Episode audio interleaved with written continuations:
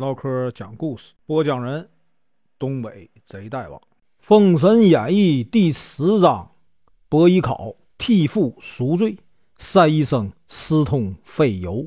声明：本书由网络收集整理制作，仅供预览、交流、学习使用，版权归原作者和出版社所有，请支持订阅、购买正版。如果你喜欢，点个红心，关注我，听后续。单医生见伯邑考去意坚决，无奈呢，只好随了他。伯邑考啊，向母亲太氏辞行，将内务外事嘱咐给了弟弟啊，姬发，便与众人呢辞别。他带着七香车、行酒毡和这个白面猿猴啊三样宝贝以及其他的财物，向着朝歌方向啊去了。这个七香车是远古时代啊，轩辕皇帝大战蚩尤时留下的传世之宝。人呢坐在上面，不用赶车，想去哪里啊，车就会去哪里。这个行酒毡的奇妙之处是啊，大醉的人睡在这个毛毡上，不一会儿呢，就像吃了解酒药一样，立即清醒。白面猿猴呢，更是厉害。会唱三千小曲儿啊，八百大曲，还会在手掌上跳舞，非常的神奇。到了朝歌呢，他先找到了丞相比干，请求比干呢帮忙。比干见他真诚，二话没说就带他去见了纣王。伯邑考向纣王解释来意，纣王呢见他忠孝，十分感动。妲己在珠帘的后面呢。看见这个伯邑考长得眉清目秀、玉树临风，不禁呢心里一动。他从这个珠帘后面走出来了，说呀：“听说伯邑考啊忧善琴玉，不如再抚弹一曲吧。”伯邑考呢跪下说呀：“娘娘在上，俗话说母亲有疾，做子女的不敢疏衣安食。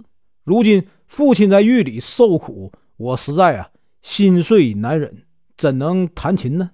纣王说：“既然爱妃啊说你弹得好，看来应该是天下无双。这样吧，你若弹得真的动听，就赦了你父亲的罪，让你啊回家。”伯邑考大喜，连忙谢恩。他拨动琴弦呢，弹了一首啊《风入松》。纣王和妲己听得心旷神怡呀，魂飘天外。妲己慢慢的起了私心，她呀爱慕这个伯邑考，才貌双全，有心呢把他留在宫里，想和他偷情。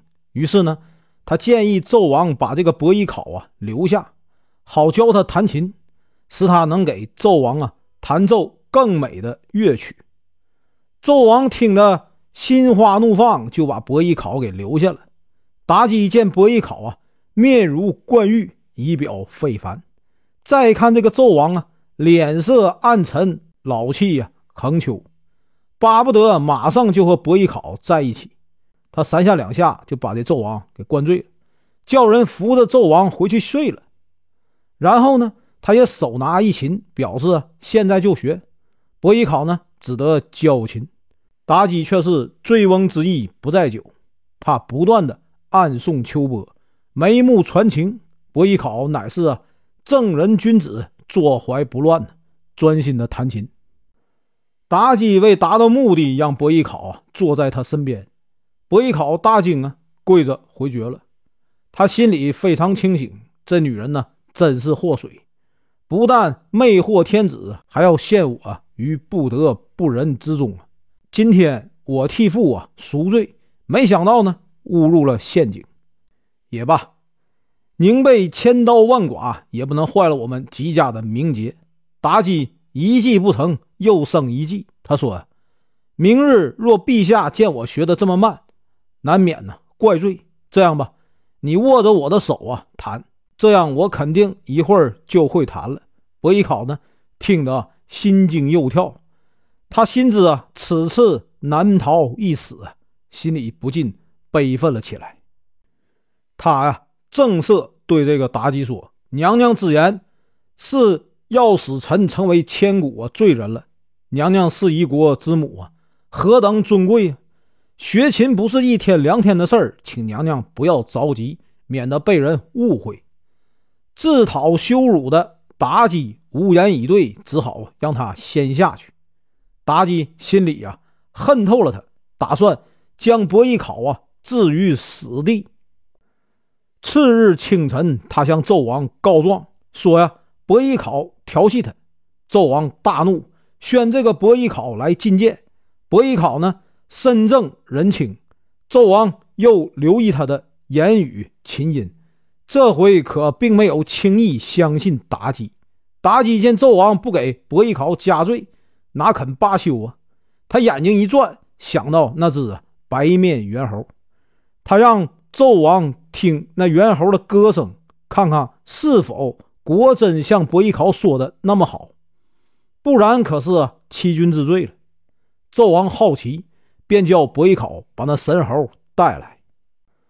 这猿猴可不是一般的猿猴啊，已得道千年。他不但嗓音洪亮，而且唱得令人动情，听者不由得随着他的歌声啊，时而悲啊，时而欢愉。连妲己都听得如醉如痴啊，现出了原形。这猿猴见他是一只啊狐妖大惊，本能的窜上前，向妲己一把挠去。纣王眼疾手快，一掌将这个猿猴打死。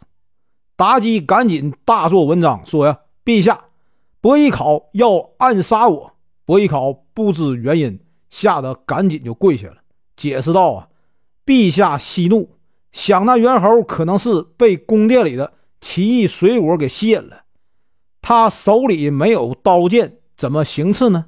还望陛下呀三思。”纣王觉得有理。便原谅了伯邑考，妲己呢不依不饶，让这个伯邑考继续呢抚琴，想找破绽。伯邑考一看，深知啊逃不过今天，心想：既然如此，不如劝劝天子，可要小心这个蛇蝎女人呢。我的命轻如鸿毛，国家社稷才是大事啊。他借着这个琴音呢，提醒纣王要远离奸佞小人和女色。妲己气得牙根痒痒啊！伯邑考想到妲己这等女人呢，心里悲愤难消，一曲啊奏罢，他气得将这个琴呢扔向妲己。妲己赶忙一躲，摔倒在地。纣王大怒，命人将伯邑考绑了。妲己恼羞成怒，命人将那个伯邑考。用长钉钉手足，把他剁成肉馅可怜伯邑考就这样惨遭毒手啊！妲己余怒未消，他对呀纣王说：“陛下，那姬昌不是能掐会算的圣人吗？我们把他儿子的肉做成啊馅儿饼，你说他会不会吃啊？”姬昌被囚在啊有理，毫无怨言。转眼七年了。这日，他抚琴的时候，突然琴声中带出杀气，姬昌不禁呢大惊。他用钱币一算，知道自己的长子已经被杀，而且还要让他吃儿子的肉，顿时呢心如刀绞啊，却又啊不敢哭出声来。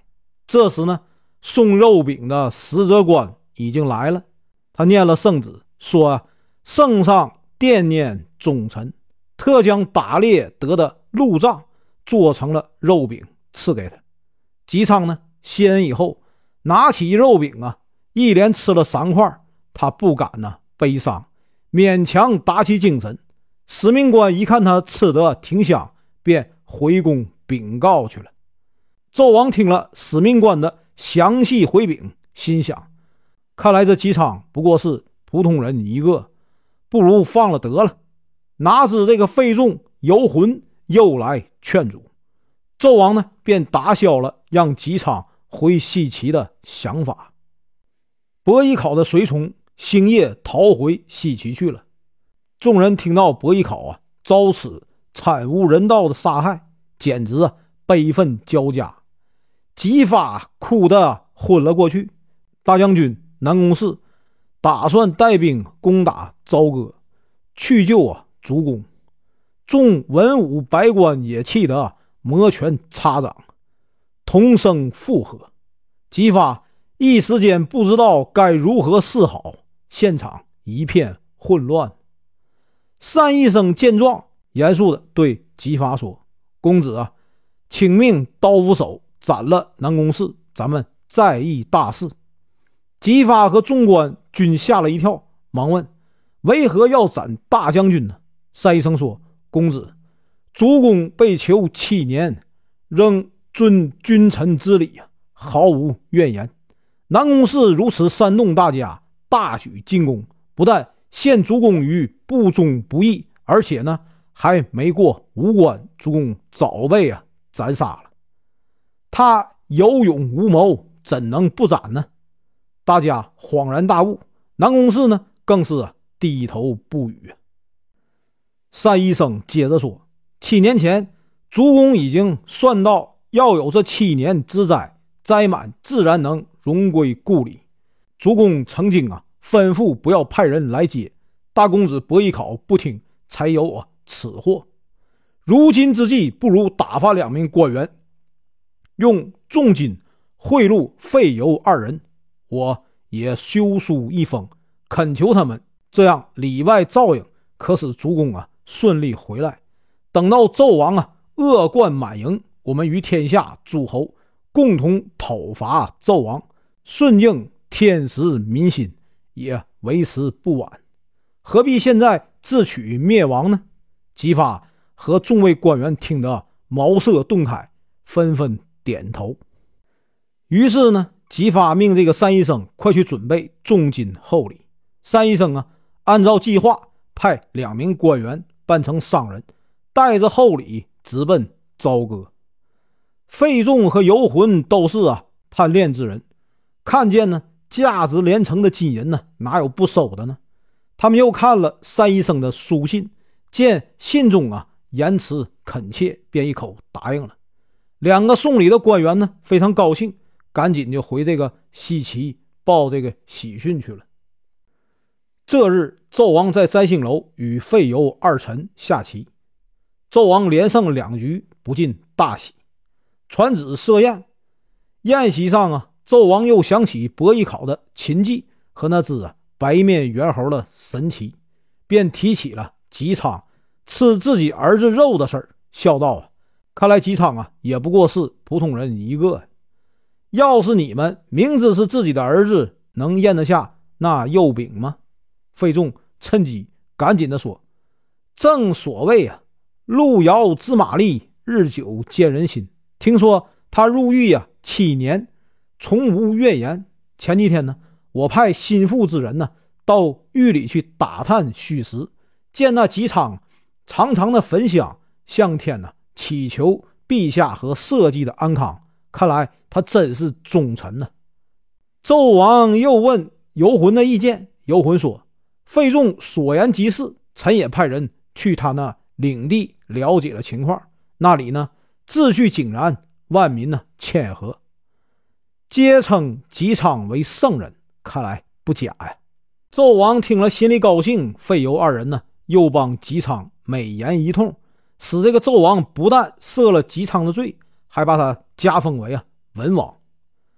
纣王设宴款待姬昌和百官，众人见姬昌虽已老迈，但是精神呢矍铄，都为他高兴。